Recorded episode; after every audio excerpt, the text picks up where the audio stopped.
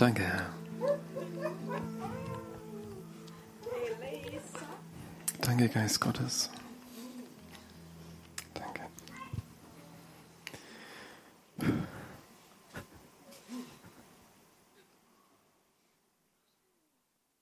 Danke, dass du trotz unserer Unterschiedlichkeit fähig bist, jedem das zu geben, was er braucht, Herr. Danke. Du bist es, der den Durst deiner Kinder stillt. Herr, du bist das Wasser des Lebens für diese Welt und ich danke dir, dass du verheißen hast, dass du fließt, dass du da bist und dass du wirkst. Ich danke dir, Herr, dass wir dir begegnen können an diesem Abend, dass wir dir immer begegnen können.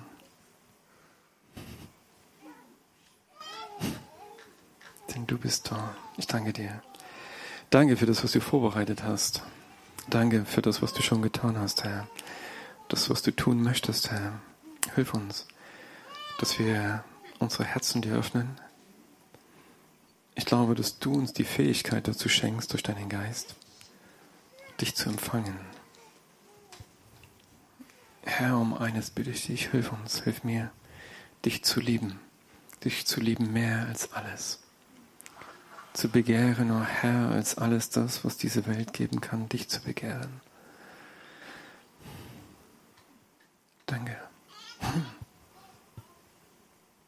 Danke, Herr, denn du bist es wert. Danke, was für eine Gnade. Herr, dich zu erkennen und dein Wesen, oh Herr, in uns. Danke.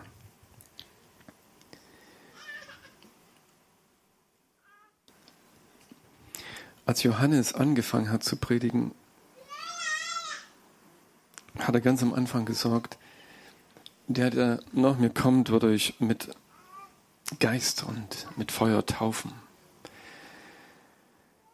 Er sprach von dem verheißend, was äh, für diejenigen bereit ist, die sich ihm öffnen, die ihm folgen wollen.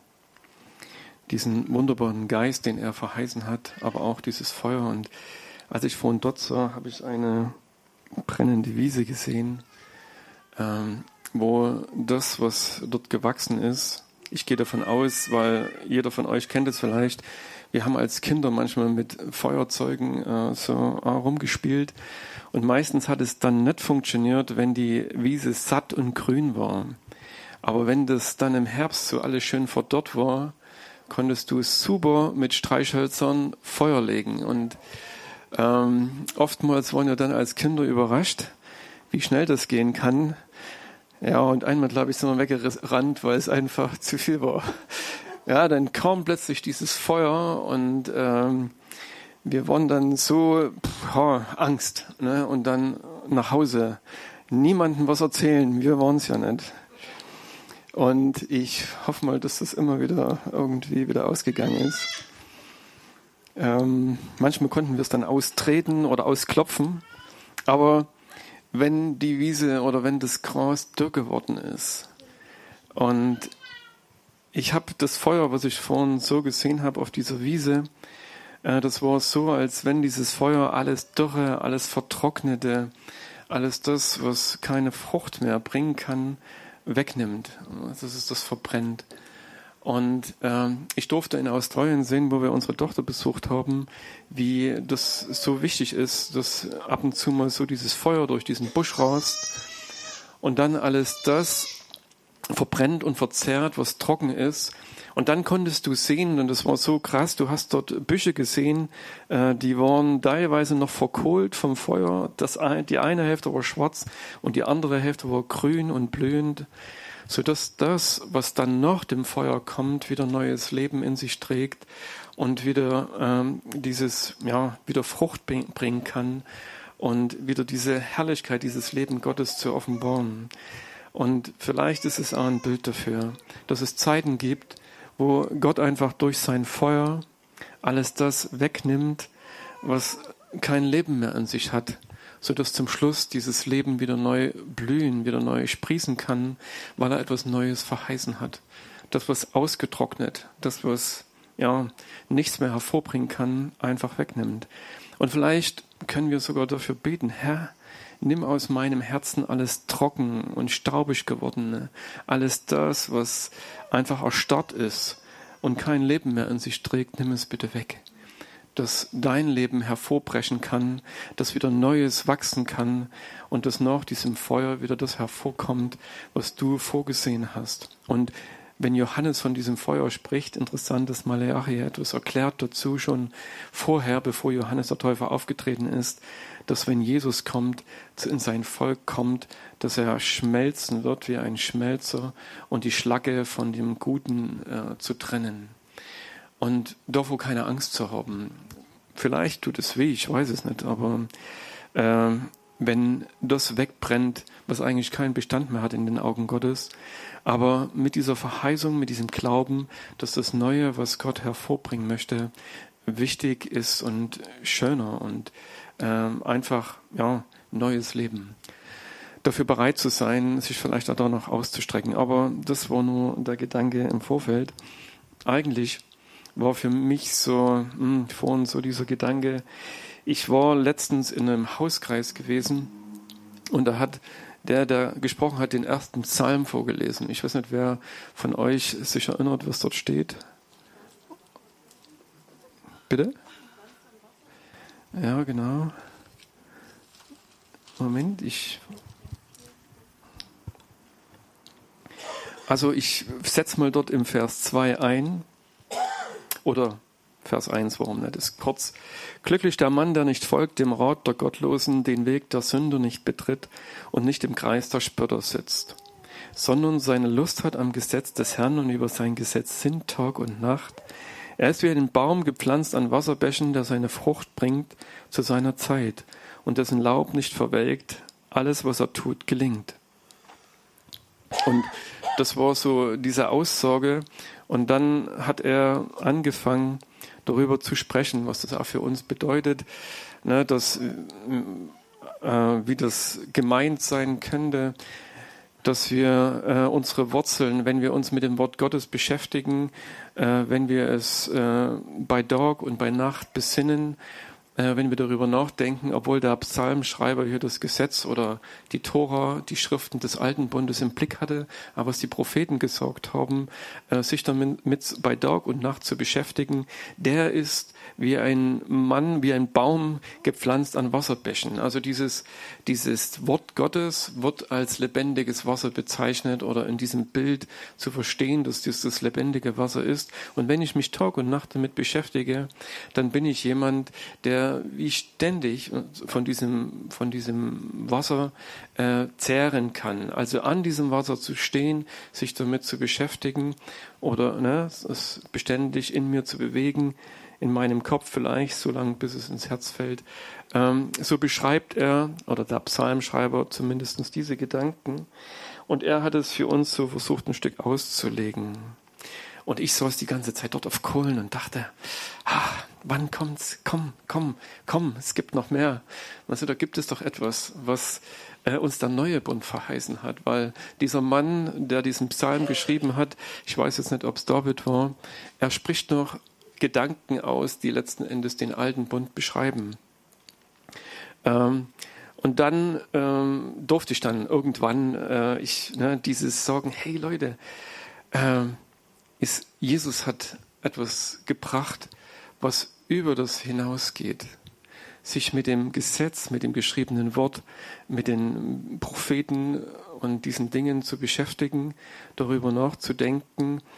Jesus beschreibt den neuen Bund so, als er mit dieser Frau an diesem Jakobsbrunnen spricht. Und er sagt zu ihr, wenn du wüsstest, wer mit dir spricht, oder wenn du erkennen würdest, wer zu dir spricht, du würdest ihn bitten und er würde dir lebendiges Wasser geben und dieses Wasser wird in dir eine Quelle werden, die bis in die Ewigkeit hinein in deinem Herzen sprudelt und fließt. Und etwas später sagt dann Jesus, als er in der Synagoge aufsteht, wer an mich glaubt, wie die Schrift sagt, von dessen Herzen werden Ströme lebendigen Wassers fließen. Aber natürlich, es muss zuerst etwas in dieses Herz hineinkommen. Es muss etwas hineinkommen, damit wieder etwas herausfließen kann. Und er sagt, wenn ihr an mich glaubt. Ne? Er spricht noch zu Menschen des alten Bundes und er sagt, glaubt an mich, folgt mir nach, äh, bleibt an mir dran und es wird etwas geschehen in eurem Herzen. Ihr werdet gefüllt werden, dass wirklich Ströme aus eurem Herzen hervorfließen. Und ich glaube, das hängt mit dem zusammen, was Jesus dieser Frau am Jakobsbrunnen sagt. Wenn du denn erkennen würdest und oder wenn du wüsstest. Und ich frage mich manchmal, ähm, ja, wir, wir Christen oder als Christen in dieser Zeit, wenn uns Jesus diese, diese Frage stellen würde oder diese Aussage treffen würde, wenn du wüsstest, wer vor dir steht oder wer zu dir spricht. Und meine Frage ist an uns heute, wissen wir, wer Jesus wirklich ist. Aber ich gehe davon aus, dass es fast alle von uns wissen. Vielleicht hier, noch besser hier, dass du in deinem Herzen weißt, wer Jesus ist. Ich werde noch kurz darauf zu sprechen kommen, dass es einen Unterschied macht, ob wir es hier wissen oder ob wir es hier wissen oder ob wir hier die Erkenntnis oder ja, ihn in uns tragen. Aber das war diese Frage, die er gestellt hat. Weißt du oder wenn du erkennen würdest, wer der ist, der zu dir jetzt spricht, du betest ihn und er würde dir etwas geben, was in deinem Herzen so viel Leben hervorbringt, dass du nie mehr fragen müsstest, sondern dass es eine Quelle ist, die beständig ist in dir und beständig fließt. Und nicht nur in dieser Zeit, er sagt, sie wird fließen bis in alle Ewigkeit hinein in dir. Das ist seine Verheißung an diese Frau. Sie hat es dann nicht gecheckt und hat gesagt, okay, gib mir das Wasser, weil ich habe keine Lust mehr, immer zu dem Brunnen kommen hier und mit meinem schweren Krügen und dort äh, dieses Wasser zu schöpfen. Ist besser, du gibst mir etwas, dann brauche ich das jetzt nicht mehr. Äh, ja, das war ihr Verständnis oder ihre Interpretation, aber ich glaube, sie hat dann doch etwas davon verstanden, weil sie dann losgelaufen ist zum Schluss und hat das ganze Dorf gebracht und hat gesagt, hey, dort ist jemand, der hat etwas, habt ihr noch nie gehört und gesehen. Kommt, ihr müsst mit. Zu empfangen, was er uns gibt. Und das ist dieser neue Bund, dass ich nicht wieder weißt du, irgendwo sein muss, um über Worte, die geschrieben sind, immer wieder nachzudenken oder äh, Worte in mich hineinzubringen, die mir Leben geben, sondern dass Jesus sagt, das, was ich dir gebe, das wird Leben in dir hervorbringen. Und das ist eine, eine komplette Veränderung von diesem alten zu diesem neuen Bund. Es ist natürlich nicht falsch, sich mit dem Wort Gottes zu beschäftigen und zu lesen und äh, den Heiligen Geist zu bitten. Aber grundsätzlich, glaube ich, gibt es eine komplette Veränderung darüber. Ich habe über etwas nachgedacht. Ich weiß nicht, der eine oder andere erinnert sich vielleicht. Es war einmal ein junges Pärchen bei uns in der Gemeinde äh, und dann kam irgendwann einige Wochen später ihre Mentorin hier. Der eine war Grieche, er kam aus Griechenland, glaube ich, war eine lange Zeit in Amerika gewesen und äh, eine Frau dazu. Und er hat mir eine sehr provokatorische Frage gestellt, weil ich hatte mit ihnen dann kurz gesprochen. Hallo Emil,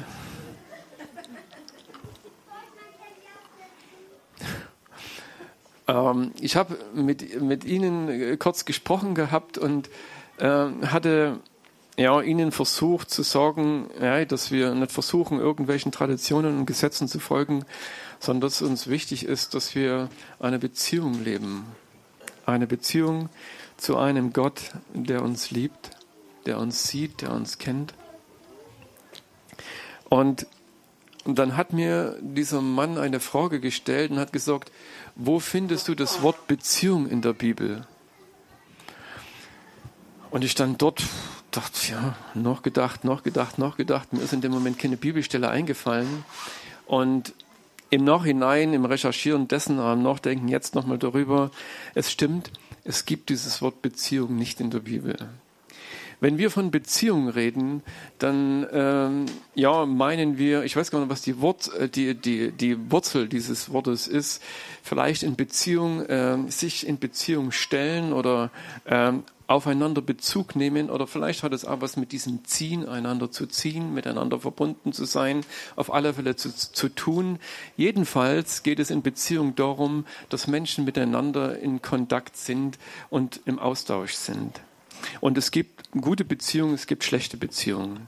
Ich meine, ich denke, ihr kennt vielleicht das eine oder auch das andere. Und es gibt oberflächliche Beziehungen, es gibt tiefe Beziehungen. Freundschaften sind sehr tiefe Beziehungen. Ähm, Abhängigkeiten sind vielleicht, können auch sehr tiefe Beziehungen sein, aber einen negativen Touch haben. Also, wie gesagt, Beziehung deckt eine sehr große Bandbreite oder ne, ab, was dieses Wort letzten Endes bedeutet. Aber ich glaube, ich habe dann versucht zu sagen, naja, dass ich glaube, glaube oder gelesen zu haben, dass Gott mit uns eine Gemeinschaft haben möchte, die sehr, sehr tief ist. Aber wie gesagt, erst im Nachhinein muss ich erst mal gucken, was sagt meine Konkordanz. Gibt es dieses Wort? Habe es dann doch nicht gefunden. Aber was ich gefunden habe ist, und was ihr wahrscheinlich wisst, dass das, was Gott mit uns leben möchte, ja noch viel tiefer ist als das, was wir als Beziehung, als menschliche Beziehung uns beschreiben könnten, sondern das, was ich gefunden habe, ist das, was Jesus betet vor seinem Vater, dass er sagt, Vater, ich möchte, dass sie eins sind, so wie ich in dir, so wie du in mir, dass sie in uns eins sind. Er spricht von etwas, was viel tiefer und viel größer ist als jede Beziehung, die wir auf dieser Welt haben könnten zu Menschen. Er spricht von einer Einheit, von einer Herzensverbindung und Einheit, einem in einem jemanden zu sein, ähm, was für mich noch eine ganz andere Dimension hat, als letzten Endes die Beziehung ausdrücken könnte. Und das ist das, was Jesus meint, glaube ich, wenn er sagt, dieses Wasser, was ich euch gebe, was durch den Heiligen Geist, weil als er sprach, Ströme lebendigen Wassers sprach er von dem Heiligen Geist, so wird es erklärt, den die empfangen werden, die an ihn glauben.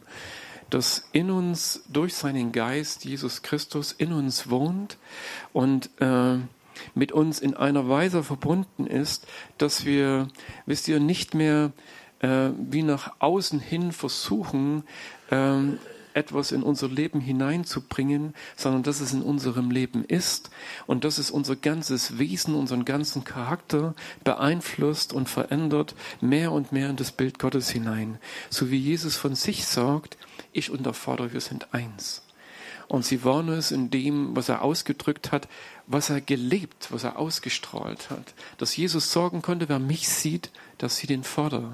Das waren nicht nur die Worte, die er gesagt hat über den Vater, sondern er hat etwas ausgestrahlt von seinem Wesen her, was diesen Vater in ihm deutlich gemacht hat, zum Ausdruck gebracht hat. Und ich glaube, dass genau das ist, zu dem Gott uns machen möchte oder nicht nur berufen hat, herzugerufen hat, damit dies geschieht. Ne? Oder wenn die Bibel uns von einer neuen Geburt spricht oder wenn Paulus sagt, äh, wer, äh, den, wer Gott liebt, wird von ihm erkannt, dass dieses, das ist noch ein Wort, was wir in der Bibel finden, was eine tiefe Gemeinschaft zum Ausdruck bringt, dass dieses Erkanntsein, jemanden erkennen. Und ich glaube, dass das es ist, dass das die Dinge sind, die äh, uns in etwas komplett Neues hineinbringen und eine viel größere Tiefe haben als vielleicht zu sitzen an Wasserbächen und äh, meine Wurzeln in etwas hineinzubringen. Es war vielleicht für die Menschen damals im Alten Bund nicht anders möglich, äh, mit Gott nur in dieser Weise über sein Wort, über das Gesetz, die Propheten und das, was geschrieben war, ähm, eine Begegnung zu haben oder dass sie schon das, der Psalmschreiber, als etwas Lebendiges beschreiben konnte und sagt, schon das würde ich zu jemandem machen, der in guten wie in schlechten Zeiten, auch in Trockenzeiten, in dürren Zeiten, dieses Leben in sich trägt. Dann wäre es vielleicht nicht so wie auf dieser Wiese, wo die so trocken war, dass sie abgebrannt werden musste, sollte, könnte, damit neues Leben hervorwachsen kann, ähm, sondern er sorgt schon, wenn diese, dieses Beständige, ne, diese, dieses mit diesen Dingen zu beschäftigen, so viel Leben hervorbringt, dass dieser Baum zu jeder Jahreszeit Früchte hervorbringt oder zu seiner Jahreszeit Früchte hervorbringt, ähm, dass dieses Leben in ihm zu sehen und zu finden ist. Wie viel mehr wir als Kinder oder die Kinder des neuen Bundes, wo Gott sagt, ich möchte in deinem Herzen eine ewige Flamme oder eine ewige Quelle sein, die in dir beständig fließt und dieses Wasser hervorbringt. Dies, und trotzdem steht diese Aussage, wenn du wüsstest, wer zu dir spricht, wer ich wirklich bin. Und Herr, ja, wir sind als deine Kinder darauf angewiesen, dass das, was du verheißen hast, in unseren Herzen geschieht. Und ich glaube, dass jeder, der von neuem geboren wird, genau das aber passiert, was Jesus hier sagt. Da sagt, Herr, ich möchte, dass du in mir lebst. Ich möchte, dass dieses Wasser in mir hervortritt. Dass, dass diese neue Geburt oder wie Johannes sagt, er wird äh, im Geist und mit Feuer getauft werden, dass genau das geschieht in meinem Herzen, in meinem Leben aber was passiert dann danach? Und wie, wie oft legen sich viele Regeln, Formeln und Dinge über diese Quelle vielleicht oder verdecken sie, engen sie ein und äh, dieses Wasser, was am Anfang äh, angelegt war, hervorzukommen, war ja, wie unter vielen Lasten, unter vielen du musst und du sollst und das ist Christ sein und ein guter Christ dieses und jenes. Und das, was Gott eigentlich gewirkt hat in der Tiefe unseres Herzens, wird wieder bedeckt von so vielem, äh, was da drüber gezogen wird. Oder vielleicht dann noch da ist und nicht ihm übergeben wurde, dass dieses alte Leben immer noch so prägend sich über alles drüber zieht, dass diese Quelle nicht wirklich fließen oder sprudeln kann, dass ich, dass sie mich sättigt und ernährt und mir dieses Leben offenbart, was Gott mir verheißen hat. Und dieses davon frei zu werden, zu sagen, Herr, ich gebe dir all das, was ich bin, was ich war. Ich gebe dir heute mein ganzes Herz, mein ganzes Sein. Und ich möchte, dass das, was du verheißen hast, was du möchtest, Herr, in mir deutlich und sichtbar äh, in mir zum Tragen kommt und hervortritt. Ich möchte, dass dieses Wasser, was du verheißen hast, äh, mich meinen Durst stillt nach Leben, meine Sehnsucht darin gestillt wird, meine, meine Suche nach Freude, nach Frieden, alles aus dieser Quelle, aus ihm heraus gestillt wird. Das ist seine Verheißung. Und manchmal frage ich mich, kann uns Gott noch mehr geben als das, was er uns schon gegeben hat? Wenn, wenn er uns mit dieser Quelle, mit diesem Geist, den er uns gegeben hat, eigentlich alles gegeben hat, was wir brauchen, um in dieses Leben hineinzufinden oder dass dieses Leben, was dann in uns hineingefunden hat, hervorbrechen kann, noch, was sollte ich mich ausstrecken? Was kann noch von außen in mich hineinkommen, wenn es das ist, was, was die Bibel uns beschreibt an so vielen Stellen oder Paulus letzten Endes im Epheserbrief, wir sind gesegnet mit jeder geistlichen Segnung durch das, was Gott in uns gewirkt hat. Und manchmal stehen wir vielleicht auch davor mit, mit Prägungen und falschen Vorstellungen von etwas, so wie Jesus sagt, wenn du wüsstest, wenn du die Wahrheit kennen würdest, dann wüsstest du, worin du beten und suchen kannst. Dass das, was er getan hat, lebendig wird und hervorkommt. Und danke, Herr, dass deine Wahrheit äh, lebendig ist und dass wir dem nichts hinzufügen können, Herr. Vergib mir, wenn ich an verschiedenen Punkten, an Stellen gesucht habe, ähm, die mich dir nicht näher gebracht haben, weil du sorgst, dass du bereits in mir lebst, dass du da bist und alles das, was mir Leben gibt, bereits in mir ist.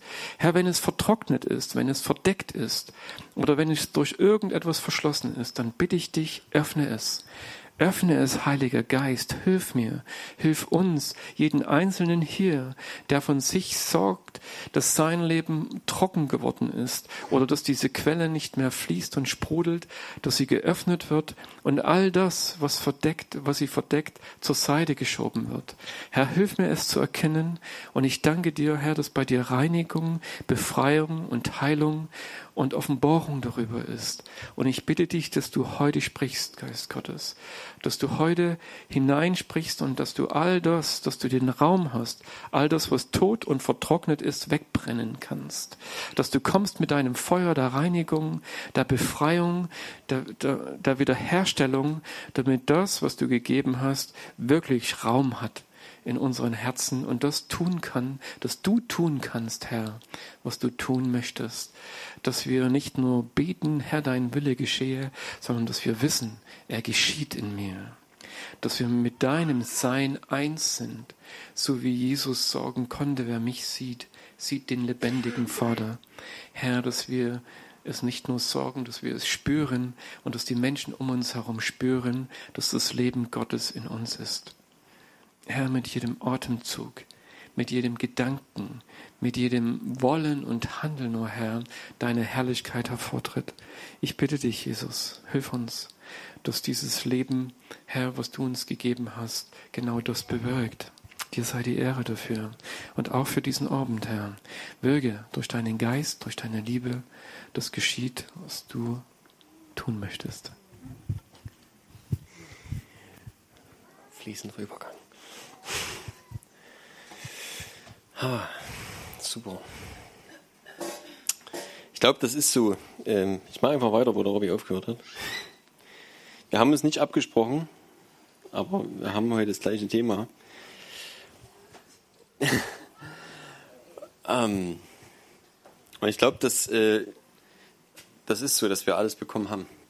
Dass wir alles haben und dass es uns manchmal einfach nur an ähm, Glauben fehlt, vielleicht auch an Wissen, an Erkenntnis, ähm, das zu nutzen, was wir bekommen haben. Ja? Wenn im Epheser steht, dass wir äh, alle himmlischen Gaben, allen Segen bekommen haben in den himmlischen Orten, dann ist es immer nur die Frage, wie kommen wir ran? Ja? Weil wir immer noch das Problem haben, dass wir Menschen sind, irdisch denken, irdisch leben, oftmals zu sehr um das noch rüberzukriegen. Und wenn wir beten oder singen, Herr, ich brauche mehr, Herr, ich wünsche mir, bitte tu dies, tu jenes, dann ist es eigentlich mehr, dass ich brauche mehr Verständnis, ich brauche mehr, mehr Erkenntnis, ich brauche mehr Begegnung vielleicht, klar, irgendwo. Ne?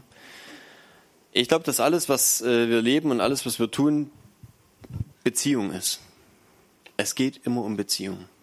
Ja, auch wenn das Wort so in der Bibel steht, dann wissen wir, es steht Liebe, es steht Einssein, es steht Familie letztlich über dem Ganzen. Ne? Und es ist wesentlich. Ich habe die Woche so drüber nachgedacht, welche Entscheidung können wir überhaupt für uns alleine treffen? wenn es jetzt darum geht, in der Familie irgendwelche Entscheidungen zu treffen. Und ich bin zu dem Punkt gekommen, ich kann Entscheidungen alleine überhaupt nicht treffen, solange jemand anders die Konsequenzen mit ausbaden muss.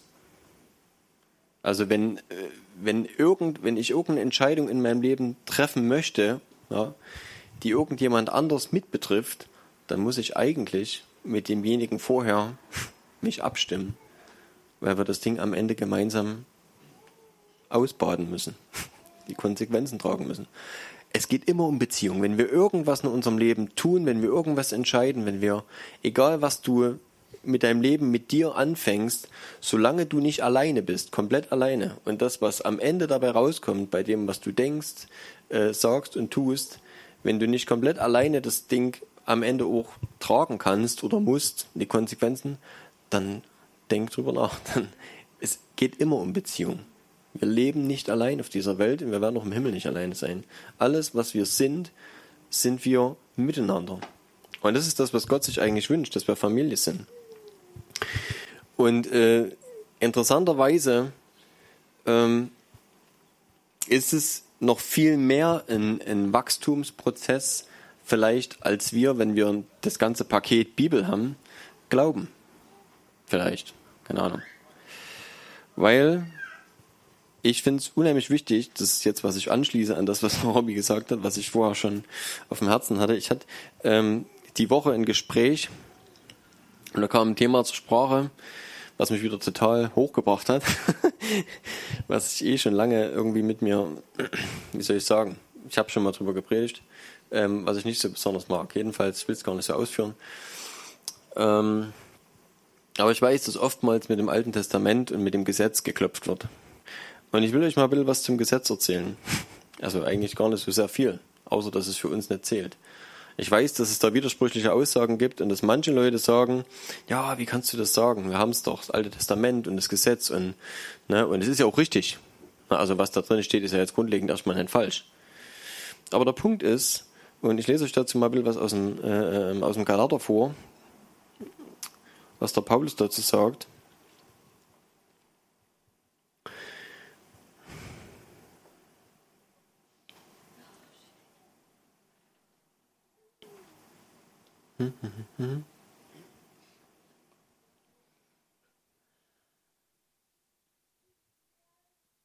Galater 1, Vers 6 oder ab 6. Mich wundert, dass ihr euch so schnell abwenden lasst von dem, der euch durch die Gnade des Christus berufen hat zu einem anderen Evangelium, während es doch kein anderes gibt.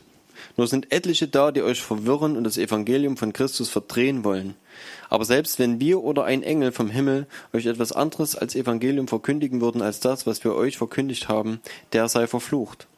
Wie wir es zuvor gesagt haben, so sage ich euch jetzt wiederum, wie jemand euch etwas anderes als Evangelium verkündigt als das, welches ihr empfangen habt, der sei verflucht. So, genau, bis dahin. Mhm.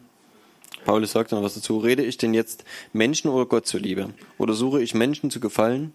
Wenn ich allerdings den Menschen noch gefällig wäre, so wäre ich nicht ein Knecht des Christus.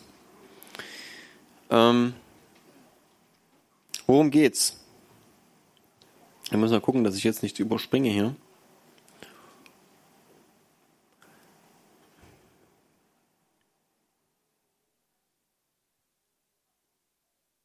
Ich glaube der 3. So, die Erklärung dazu kommt genauer jetzt eigentlich im Galater äh, 3 ab 1.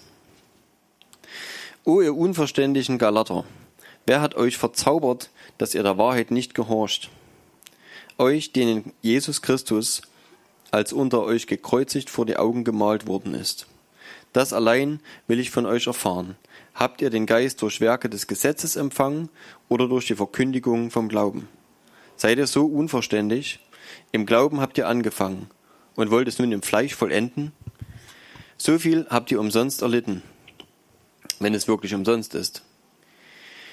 Der euch nun den Geist darreicht und Kräfte in euch wirken lässt, tut er es durch Werke des Gesetzes oder durch die Verkündigung vom Glauben.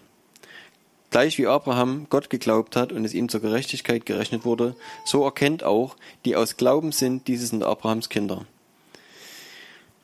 Da es nun die Schrift voraussah, dass Gott die Heiden aus Glauben rechtfertigen würde, hat sie dem Abraham im Voraus das Evangelium verkündigt. In dir sollen alle Völker gesegnet werden. Denn alle, die aus Werken des Gesetzes sind, die sind unter dem Fluch, denn es steht geschrieben, verflucht ist jeder, der nicht bleibt in allem, was im Buch des Gesetzes geschrieben steht, um es zu tun. Dass aber durch das Gesetz niemand vor Gott gerechtfertigt wird, ist offenbar, denn der Gerechte wird aus Glauben leben. Das Gesetz aber ist nicht aus Glauben, sondern der Mensch, der diese Dinge tut, wird durch sie leben. Christus hat uns losgekauft von dem Fluch des Gesetzes, indem er ein Fluch wurde um unseretwillen. Denn es steht geschrieben, verflucht ist jeder, der am Holz hing, hängt. Damit der Segen Abrahams zu den Heiden komme in Christus Jesus, damit wir durch den Glauben den Geist empfingen, der verheißen worden war. Ähm, ist die Frage, mache ich noch ein bisschen weiter. Ich weiß, das ist lang und viel. Mal ganz kurz vielleicht zu dem letzten Abschnitt, den wir gelesen haben. Er sagt ja eindeutig, dass es eine ganz klare Trennung zwischen dem Gesetz und Glauben gibt. Und wenn ich das ernst nehme, dann muss ich sagen, kein einziges Gesetz, was im Alten Testament steht, gilt für uns. Das ist super wichtig. Weil wie wollen wir das anders entscheiden? Und ich habe schon oft gehört, ähm, naja, aber, das ist ja nicht schlecht. Ne? Die Speisegebote waren ja für was gut. So, keine Ahnung. Diese bestimmte Tiere sind vielleicht nicht besonders gesund. Oder, also echt, gibt verrückte Sachen, äh, was Leute so erzählen. Oder, wenn du Geld gibst, ne, gehen wir mal zum Zehnten zum Beispiel, ne, wenn du Geld gibst, dann wird der Herr dich doch dafür segnen. Ja, das stimmt. Und trotzdem, kein Gesetz gilt für uns. Nichts davon. Egal wie viele Gesetze du findest im mosaischen Gesetz, nichts davon zählt für uns. Und wenn du irgendwas tust, weil du glaubst, dass du das aufgrund dieses Buches, sprich dem Alten Testament, halten musst, dann liegst du falsch. Das ist mir nochmal unheimlich wichtig geworden die Woche. Ich kann euch nicht sagen, wieso, aber unheimlich wichtig. Wir leben aus Gnade und sind aus Gnade und aus Glauben gerettet. Nichts anderes. Das Alte Testament gilt auch nicht nur ein bisschen. Das Gesetz gilt nicht nur, ne, also auch nicht ein bisschen davon. Auch nicht, äh, ja, aber es ist doch eigentlich gut. Natürlich ist es gut. Und die Dinge, und das ist, glaube ich, wesentlich, die, die im Alten Testament beschrieben werden, auch in den Gesetzen, die zeigen natürlich den Willen Gottes. Das ist klar. Ja? Also wenn Gott sagt, bestimmte geschlechtliche Vorgänge findet er furchtbar, sind ein Gräuel für ihn, und die Todesstrafe stand darauf im Alten Testament, dann wissen wir auf jeden Fall, Gott wird seine Meinung bis heute nicht geändert haben. Das bleibt dabei. Das ist keine Frage. Ja, also versteht mich vielleicht dort hoffentlich nicht falsch an der Stelle. Ähm, über den Inhalt, was richtig und falsch ist, brauchen wir nicht diskutieren. Ja, also die Sachen sind trotzdem so. Aber, und jetzt kommt das große Aber. Wenn ich anfange mit dem Buchstaben, dann, ähm, ich muss jetzt zur 7 springen, im Galater 7. Wenn ich anfange, auf den Buchstaben rumzuhacken, dann äh, komme ich dort ganz, nicht 5, unter 5 sind wir. Dann komme ich dort ganz schlecht raus. Sobald ich mir ein was dort rausnehme und sage, naja, aber das Gesetz, das hat doch heute eigentlich noch Gültigkeit. Ne? Also wenn, wenn, wenn Gott jetzt sagt, das gilt heute noch genauso, dann gilt doch das Gesetz. Na, und das ist vielleicht auch ein bisschen schwierig, das zu erklären. Ähm, und trotzdem tun wir es nicht, weil es im Gesetz steht. Und das ist wesentlich. Doch. Ich finde es so verwirrend, aber es beschäftigt mich auch gerade. Ganz kurz. Ich versuche mal, mich mit reinzuhängen, weil ich das Thema übelst wichtig finde, weil ich mich damit auch tiefer beschäftige. Äh, es gibt die meisten Briefe von Paulus sind äh, speziellen Themen gewidmet. Man muss den Kontext immer verstehen. Ich glaube, der Epheserbrief, der ziemlich ausführlich ist und ziemlich detailliert ist, ziemlich gut. Und der Römerbrief, die hatten keinen Kontext, da gab es keinen Blödsinn in der Gemeinde. Alle anderen Briefe haben einen Grund. Und man müsste jetzt schauen, was haben die Galater eigentlich falsch gemacht. Sonst kommen wir hier total auf, eine, auf einen Weg, der nicht in Ordnung ist. Ähm, es hat mich wie ein Andi tief immer interessiert, warum die Leute auf Gesetzlichkeit rumhacken und gleichzeitig weiß man eigentlich, ähm, der Typ, der am Ende mal auftauchen wird und viele verführen wird, heißt der Mann der Gesetzlosigkeit. Da muss man immer vorsichtig sein. Also Gesetzlosigkeit ist nichts, was Gott irgendwie geil findet. Ähm, was mir immer geholfen hat, ist, dass, ähm, ich weiß jetzt nicht, ob das Paulus, ich glaube, Paulus hat es sehr detailliert geschrieben, dass Teil des neuen Bundes ist, dass Gott seine Gebote auf unser Herz schreibt. Und das ist eine Beziehungssache. Ich habe vor uns, wo ich hier saß, habe ich so überlegt, wie erklärt man das? Und das ist, äh, geht um Status. ähm, wenn du Status, ähm, äh, der Matze ist verheiratet, ne? Genau, der hat den Status Ehemann. Jetzt könnte ich den einen Katalog hinlegen, was ein Ehemann zu erfüllen hat, und dann arbeitet er das ab und sagt er, hier, ich habe alles erfüllt, ich war ein guter Ehemann. Ne? Und er kann das machen, ohne dass er seine Frau liebt. Aber das Krasse ist, wenn du wirklich deine Frau lieb hast, dann sage ich mal so, dann wird Gott, das ist das mit dem Gesetz aufs Herz schreiben, dafür sorgen, dass du das machst, was als Ehemann gut ist. Und so verstehe ich den neuen Bund. Das heißt, äh, Gott ist nicht gegen Gesetze. Du, du kannst alles machen, was im Alten Testament ist. Das ist auch nicht schlecht. Das wird dich nur nicht retten. Du kannst alles erfüllen, was im Gesetz steht. Das machen die Pharisäer ne, oder haben das gemacht. Und es gibt religiöse Gruppen, die machen das bis heute. Aber die sind Gott so weit weg wie, wie, jeder, äh, wie der schlimmste Straßenjunkie. Ne? Weil einfach das keine Aussage dafür ist, ob der Matze ein guter Ehemann ist, ne? ob er das Zeug hält. Ne? Weil einfach wichtig ist, die Beziehung und in der Beziehung, das erste, was ich gelesen habe, war, dass Jesus ja sagt, ähm, äh, wer an dem Bund drin ist, äh, oder ne, was sind die wichtigsten Gebote, wer mein, tut das, was der, was, also, ne, also, wer meinen Vater liebt, der hält seine Gebote. Und das ist ein Indikator, also nicht Gesetzlosigkeit, nicht abkleiden, das ist das, was kommen wird. Es wird genau das Gegenteil kommen und ich sorry, dass ich dich unterbrochen habe, aber sonst kommen wir auf einen völlig falschen Weg. Ne, das Gesetz wird niemanden retten. Wir können das alles erfüllen und haben keine Ahnung, wer Gott ist. Und das ist das komplette Alte Testament. Es gab wenige Vertreter, die vor dem Volk Israel hergelaufen sind und alle haben gesagt, geh zu deinem Gott. Die hatten keine Beziehung zu ihm. Die haben die Wunder gesehen. Die hatten die Gebote und haben gesagt, hey, wir haben die Gebote, wir halten die Gebote, wir opfern zweimal, äh, einmal im Jahr äh, für all unsere Schuld und alles ist easy. Aber die hatten keinerlei Beziehung zu Gott. So, Entschuldigung. Richtig, genau. So ist es. Genau. Also,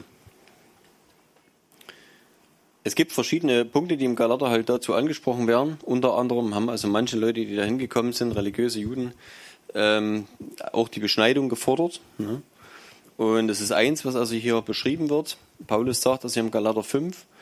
Äh, so steht nun fest in der Freiheit, zu der uns Christus befreit hat.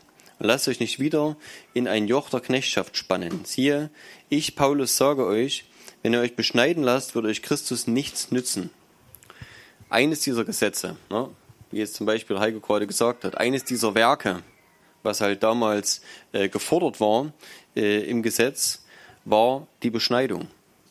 Und es ist richtig, es ist ein Status gewesen, der im Prinzip erreicht wurde. Das Gesetz hat eine gewisse Heiligkeit oder Reinheit geschaffen. Ne, das trifft es eher.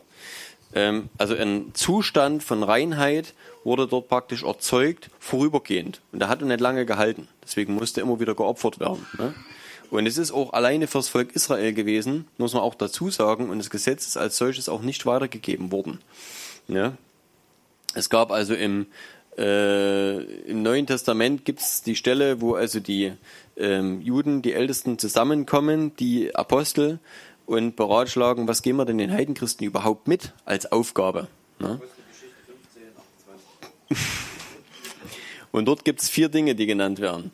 Apostelgeschichte 15, 28 hat der Matze gesagt. Da gibt es also, dass sie sich enthalten von Unzucht, von Hurerei, von Götzenopferfleisch und von Erstickten. Stimmt es?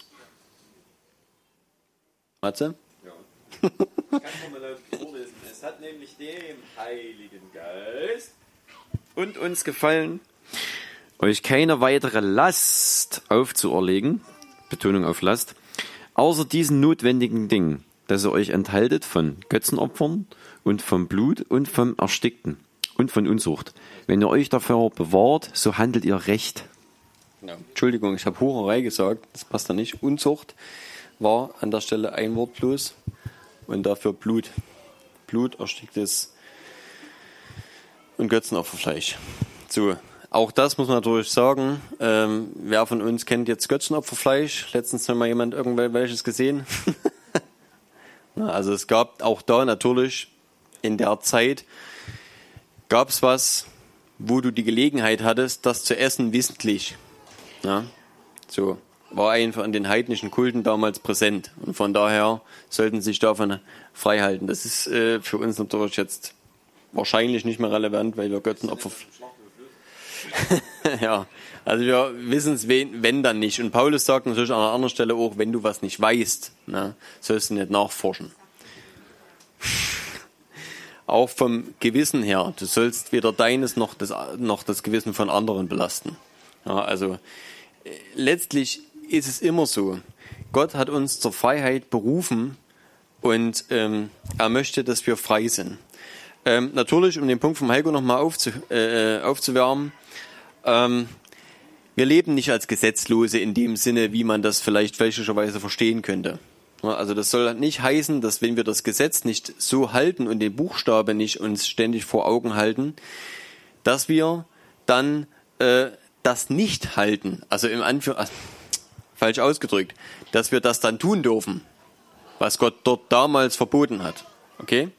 Sondern dass der neue Bund darin besteht, natürlich, dass Gott das, was er für richtig hält, sprich seinen Willen. Und wir können ruhig von Gottes Willen sprechen. Viel besser als vom Gesetz. Ja, wir können das ersetzen und können sagen, Gottes Wille ist entscheidend. Und äh, das will er in unser Herz schreiben. Ja. Und es ist also damals wurde das natürlich so beschrieben, hm, dass also Gott sein Gesetz, seine Gebote in das Herz des Volkes Israels, das ist ein Bund gewesen, den er mit ihnen gemacht hat, beziehungsweise ihnen vorhergesagt hat. Und äh, dort steht natürlich Gesetz, war ja klar, weil man musste ja Gesetz entsprechend auch übertragen können. Ja, für die war klar, okay, das Gesetz gilt an der Stelle. Wir wissen, es geht nicht um den Buchstabe per se, sondern es geht darum, ähm, dass wir den Willen Gottes erfassen. Und was hat er getan? Ich meine, wir hatten das vorhin ähm, im ersten Psalm, ne, was dort steht über, dass wir Tag und Nacht das Gesetz Gottes vor Augen haben. Das war damals die Prämisse, äh, das, das, das Credo. Heute ist es noch genauso. Nur, dass wir jetzt nicht mehr Gesetz sagen, weil es irreführenderweise eben auf den Buchstaben und auf das mosaische Gesetz zurückführt. Und das an der Stelle nicht für uns gilt, sondern wir wissen, ähm, was hat Jesus gesagt zu den Gesetzen? Er hat gesagt, was sind die beiden wichtigsten Gesetze? Liebe Gott, den Herrn dein Gott von ganzem Herzen, mit deiner ganzen Kraft, deinem ganzen Gemüt und deinen Nächsten wie dich selbst. In diesen beiden Gesetzen ne, ist das Gesetz, in diesen, äh, in diesen beiden Geboten, sorry, kein Gesetz. Oh, interessant, das ist die Sprachwahl dort an der Stelle, ne? Wortwahl. In diesen beiden Geboten erfüllt sich das Gesetz und die Propheten. Wenn du diese beiden Dinge vor Augen hast, dann bist du auf dem richtigen Weg. Und es sagt natürlich trotzdem niemand, dass du nicht fehlgehen kannst. Ich meine, wenn dich dein Bruder oder deine Schwester reizt und du wütend bist ne, und demjenigen in Gedanken äh, nicht wohlgesonnen bist, dann ist das nicht okay. Aber das passiert uns. Ist halt so. Passiert. Und ich glaube, das ist wichtig. Klar, Zorn gehört auch dazu. Ist eine Emotion, ist normal. Ja. Aber wir sollen nicht sündigen im Zorn, sagt der Matze, genau. Matze 3, Vers 5. Entschuldigung. Das steht natürlich im, in, im Wort, das weiß ich.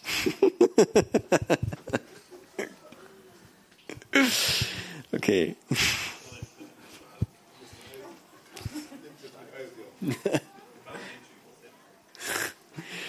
so.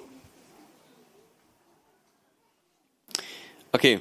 Ähm, ich bezeuge nochmals jedem Menschen, der sich beschneiden lässt, dass er verpflichtet ist, das ganze Gesetz zu halten. Und jetzt nochmal, warum ich das so, warum das so, warum ich das so scharf sagen darf. Ja, Paulus hat es schon mal gemacht.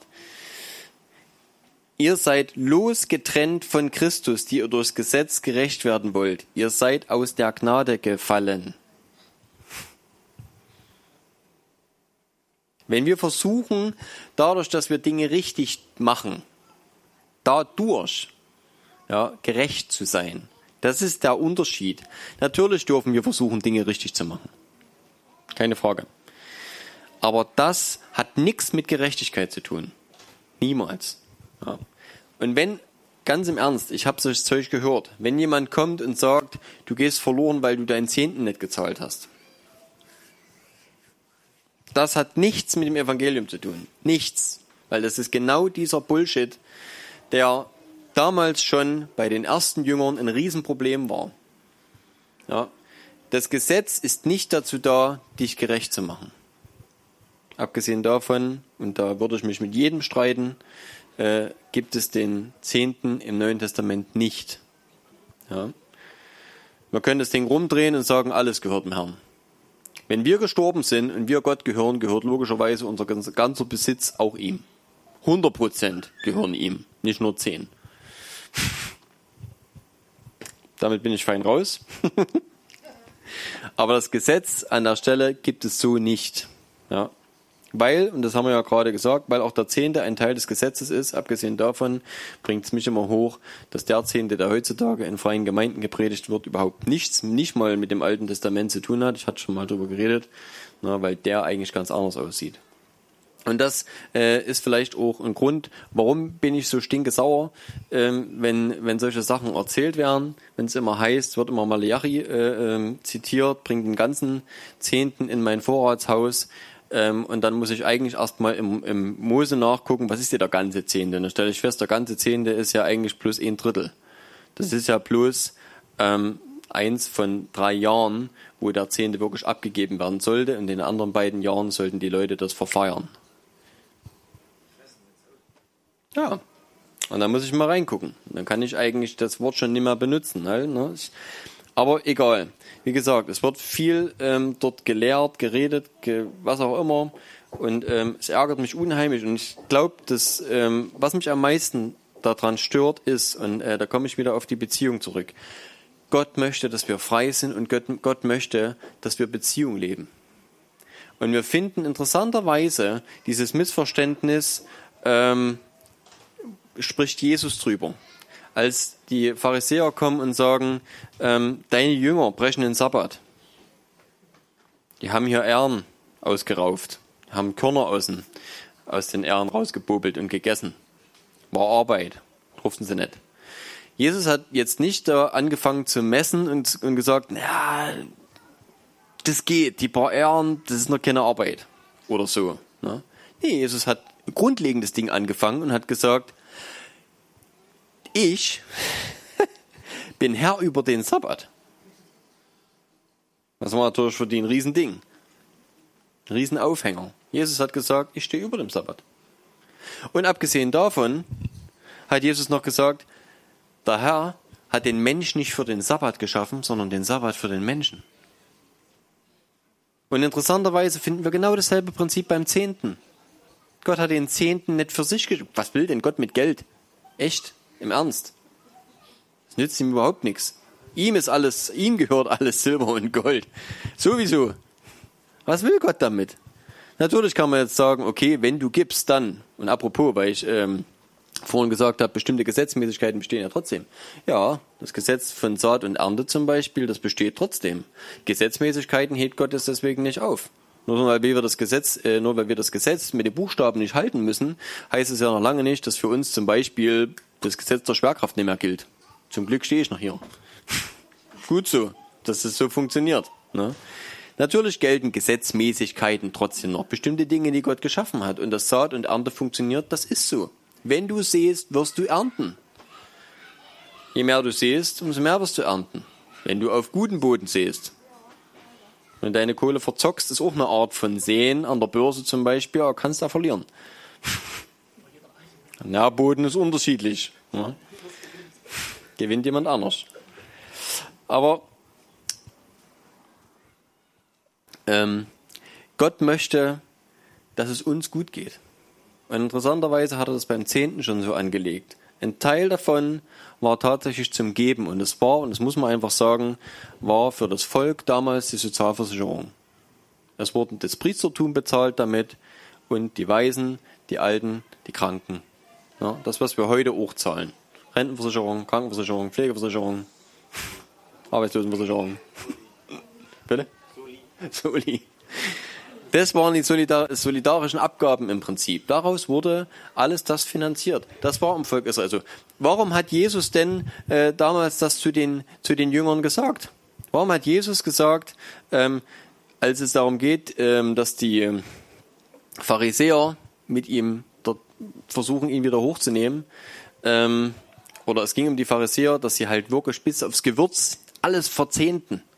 Na, und Jesus sagt, ähm, Barmherzigkeit ist das Ding. Darum geht's. Wo ist euer Herz? Er soll das eine nicht, er soll das eine tun und das andere nicht lassen. Ja, dort sagt, ja, der Zehnte ist okay. Aber Jesus hat im Alten Testament gelebt, im alten Bund. Nicht vergessen, das ist wichtig. Alles, was Jesus dort gesprochen hat, war zu der Zeit natürlich noch gültig im alten Bund. Ja, der neue Bund, der kam erst, als Jesus gestorben ist. Dort fängt das Neue Testament an. Äh, und natürlich mit der Auferstehung, die war ja wesentlich.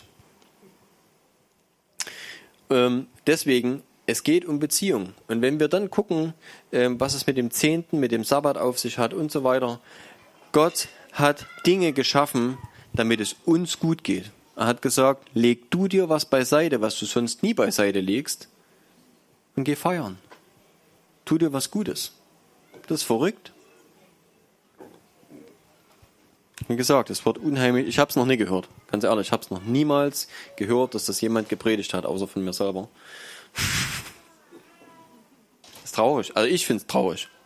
Wie gesagt, da können andere Leute dann kommen vielleicht und sagen, ja, ja sicherlich wird es schwierig für eine freie Gemeinde mit, mit bezahlten, ähm, mit bezahlten Leuten, die teilweise auch nicht schlecht verdienen.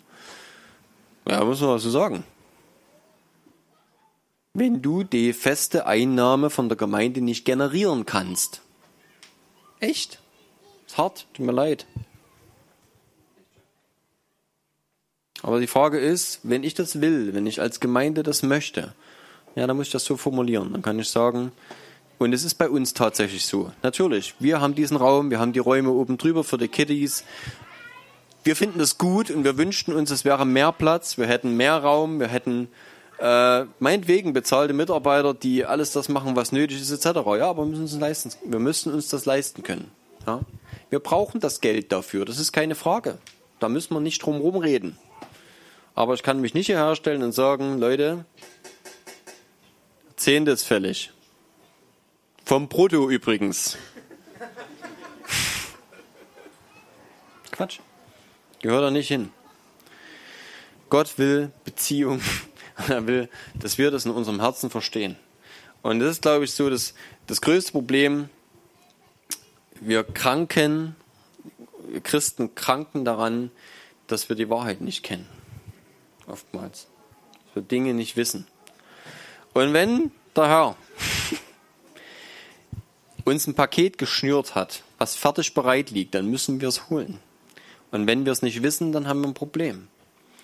Und wenn dir jemand, weil er deinen Autoschlüssel heimlich klaut und dir eine Überraschung machen will, ein Bäckel Geldscheine unter dein Autositz schmuggelt und den Schlüssel wieder an Haken hängt, dann nützt dir das gar nichts dann kannst du stinkreich sein und damit durch die Gegend fahren, aber wenn du es nicht weißt, wirst du davon nicht profitieren. Traurig, aber ist so. Sei denn, du putzt dein Auto mal gründlich, auch unter den Sitz kommst.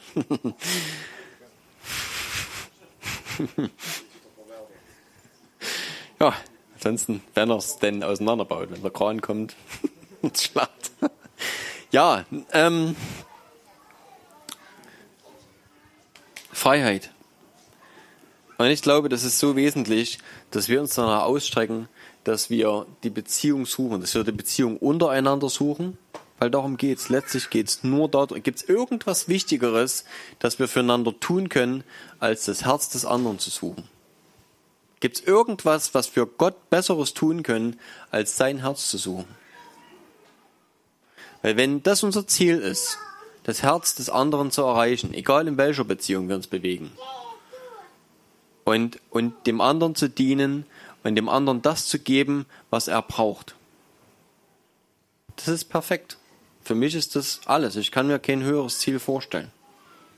Und wenn das, ganz im Ernst, wenn das jeder Mensch tun würde, wäre es der Himmel auf Erden.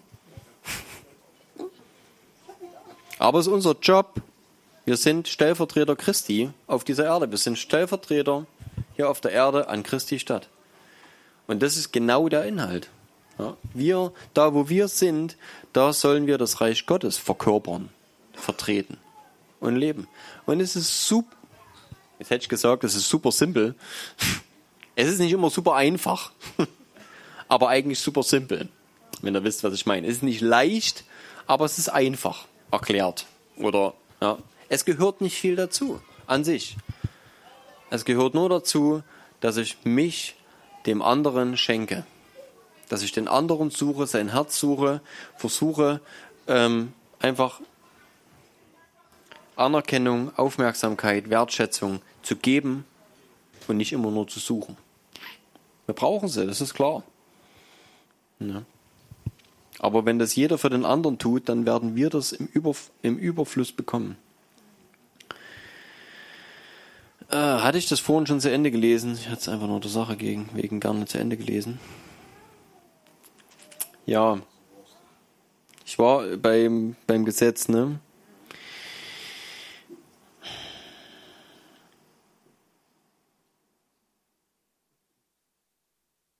Ihr seid losgetrennt von Christus, die ihr durchs Gesetz gerecht werden wollt. Ihr seid aus der Gnade gefallen. Wir aber erwarten im Geist aus Glauben die Hoffnung der Gerechtigkeit. Und das ist das, was in unserem Herzen tatsächlich ist. Wir erwarten im Geist aus Glauben die Hoffnung der Gerechtigkeit. Denn in Christus Jesus gilt weder Beschneidung noch unbeschnitten sein. Das ist wurscht. Sondern der Glaube, der durch die Liebe wirksam ist. Das ist natürlich nochmal eine schöne Erklärung. Ne? Wodurch ist Glaube wirksam? Durch Liebe. Alles, was es aussagt. Und Liebe ist das, was letztlich auch Beziehung ausmacht oder was Beziehung entstehen, was aus einer Bekanntschaft eine Beziehung macht, ist Liebe. Ihr lieft gut, wer hat euch aufgehalten, dass ihr, die Wahrheit, dass ihr der Wahrheit nicht gehorcht? Die Überredung kommt nicht von dem, der euch berufen hat. Und es leider wahr, ein wenig Sauerteig durchsäuert den ganzen Teig. Ich traue euch zu in dem Herrn, dass ihr nicht anders gesinnt sein werdet. Wer euch aber verwirrt, der wird das Urteil tragen, wer, auch, wer er auch sei. Ihr aber, ihr Brüder, ähm, Moment, ich muss mal ganz kurz gucken, ob das noch Sinn macht, das ist natürlich trotzdem gut. Oh ja, doch. Wenn ich noch die Beschneidung verkündigte, warum würde ich dann noch verfolgt? Dann hätte ich das Ärgernis des Kreuz, äh, dann hätte das Ärgernis des Kreuzes aufgehört. Ja, es wird Anfeindung geben für solche Dinge. Für, oder sie, ähm, oder sie auch abgeschnitten würden, die euch verwirren. Denn ihr seid zur Freiheit berufen, Brüder. Nur macht die Freiheit äh, nicht zu einem Vorwand für das Fleisch, sondern dient einander durch die Liebe. Hier nochmal der, der Punkt, ne, dass die Freiheit uns nicht dazu führt, das, was das Gesetz eigentlich vorgeschrieben hat, ne, sausen zu lassen im Sinne von, jetzt müssen wir, jetzt können wir dem entgegenhandeln. Natürlich, der Wille Gottes bleibt bestehen. Denn das ganze Gesetz wird in einem Wort erfüllt, haha, steht es nochmal, in dem, du sollst deine Nächsten lieben wie dich selbst. Wenn wir hier Gott mit reinnehmen, der dein aller, aller, aller, aller Nächster ist, dann ist es in einem Satz gesagt. Wenn ihr einander aber beißt und fresst, so habt Acht, dass ihr nicht voneinander aufgezehrt werdet. Und wer das weiterlesen will, am Galater 5 ähm, geht es dann weiter. Wie das, wie das aussieht, ne? Geht es um Ermahnung äh, zum Wandel im Geist, Galater 5 ab 16 dann. Genau, reicht. Beziehung, Liebe, füreinander leben nicht nur miteinander. Das ist, glaube ich, absolut wesentlich. Ähm, und wie gesagt, eigentlich ist es simpel. Wenn wir unser Herz aufmachen, wenn wir sagen, Herr, ich, ich will mehr verstehen, ich will mehr lernen, natürlich will ich auch ähm, verändert werden, ist klar. Da, wo ich es noch nicht packe, wo, wo meine, ähm, meine, meine Skills, meine Fähigkeiten und Fertigkeiten noch nicht ausreichen, weil ich mich zu schnell reizen lasse, weil ich zu schnell laut werde, weil ich zu schnell trotzig bin und die Türen knall oder irgendwelche anderen Handlungen ausübe, die einfach schlecht sind für die Beziehung und fürs Miteinander, dann sage ich, Herr, es tut mir leid. Ich muss hier noch mehr, das muss weg. Also ich glaube, dass Veränderung an unserem Herzen notwendig ist und dass Gott das will. dass Gott sich da nicht lange bitten lässt. Aber letztlich geht es nur darum. Das, das Leben im, im, im Geist oder im Reich Gottes lässt sich eigentlich auf das runterbrechen. Wir müssen kaum großartig Theorien anstreben, ähm, wenn wir sagen, die Liebe, die der Herr für uns hatte ja, und hat immer noch, so wie das Gebet, was Robby vorhin gesagt hat, was Jesus gesprochen hat, er sagt, Vater, ich wünsche mir, ich bitte dich, wünsche mir, dass, dass sie, genauso wie wir eins sind, sie auch mit uns eins sind. Und das ist, glaube ich, der Punkt. Und das wird uns verändern und das wird uns zu den Menschen machen, die vielleicht mehr oder mehr, mehr oder äh, immer mehr das tatsächlich auch umsetzen und leben können. Ja, und das andere das einfach spüren und andere merken an dem, wie wir uns verhalten, ähm, ja, dass wir aus einer anderen Welt kommen. So soll es sein. Danke. Danke, Vater, dass du liebender Vater bist, den wir kennenlernen dürfen, den wir wirklich nachvollziehen dürfen, verstehen dürfen, immer mehr, Herr. Ich wünsche mir, dass das in unseren Herzen lebendig wird, Herr. Dass es eine Sehnsucht wird ähm, und ist, einfach zu lieben, wie du liebst, Herr. Dich zu lieben, wie du uns geliebt hast, Herr. Und andere zu lieben, mit der Liebe, mit der du uns liebst, Herr. Ich wünsche mir, dass das immer mehr passiert, dass wir fähig sind dazu, ähm, das aufzusaugen von dir, das nachzuvollziehen, zu verstehen, immer wieder da drin zu baden und ha, dich zu suchen, Zeit mit dir zu verbringen und es einfach an andere weiterzugeben. Ja, nicht weil das, weil wir was, was austeilen wollen, wie in der Suppenküche oder irgendwie anderen erklären wollen, wie cool wir sind, sondern weil wir einfach leben, Herr, was du bist. Ich wünsche mir das einfach, dass es einfach lebendig ist, dass wir Liebe sind, dass wir Liebe ausstrahlen. Liebe, die echt ist, Liebe, die Hin Hingabe ist, Liebe, die nichts zurückverlangt, sondern, ja, weil sie von der Quelle kommt. Weil sie wirklich von der Quelle kommt. Ich wünsche mir, dass diese Quelle in uns sprudelt, Herr. Ja, Jesus, so wie du das der Frau am Boden gesagt hast, dass wir dieses, diese Quelle in uns haben und dass es sprudelt und überfließt, Herr. Danke, Herr, dass du uns erfüllst, dass wir in dieser Beziehung, in diesem Feuer, in diesem lebendigen, ha, in dieser lebendigen Beziehung mit dir sein dürfen, Herr. Und dass es überfließt. Danke, Herr. Amen.